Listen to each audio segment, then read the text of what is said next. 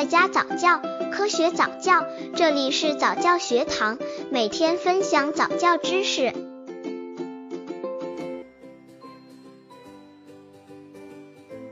十一个月宝宝早教的重要性。随着社会的发展，父母们都不希望自己的孩子输在起跑线上，因此孩子早教便被他们提到了日程上来。那么，为什么父母会那么注重早教呢？看了十一个月宝宝早教重要性，你就知道了。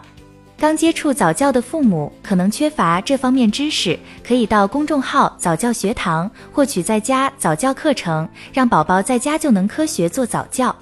婴幼儿时期是孩子神经系统发育最快、各种潜能开发最为关键的时期，确实是进行教育的好时机。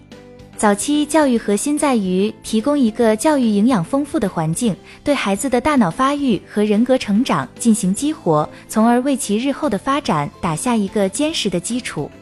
有研究表明，大脑的发育与年龄的增加成反比。很显然，人生的头几年是进行快速学习的好时机，因此在早期大脑发育的最佳时期，要丰富孩子的生活环境，不要等到孩子该上学了才考虑这个问题，那时学习的关键期早就过了。父母有时会感到，虽然自己有了早期教育的意识，但是却不了解怎样进行早期教育。现行的教育制度已经存在很多年了，整个社会对早期教育的重要性都缺乏充分的认识。因此，一些家长常会说：“当我的孩子进入学校，他就会开始学习。”其实，家长的这种想法是错误的。在头几年，孩子会因好奇心的驱使去学习、探索，并反复练习，直到成功的掌握某一技能。但后来，当孩子进入学校后，由于学校规范的管理、教学内容的限定，孩子可能会发觉学习非常乏味、枯燥，而且不自由。这时，父母就要想办法提高孩子的学习兴趣了。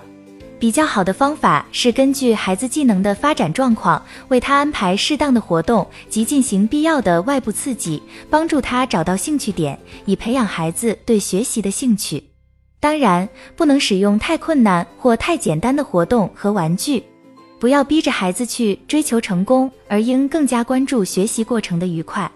孩子需要从小就储存知识信息，构建学习的潜能。未来的学习是建立在早期学习基础之上的。如果你的孩子充满好奇，喜欢探索，他将会发现以后的学习很容易，也很有趣。他将与那些无早期学习经历的孩子有着天壤之别。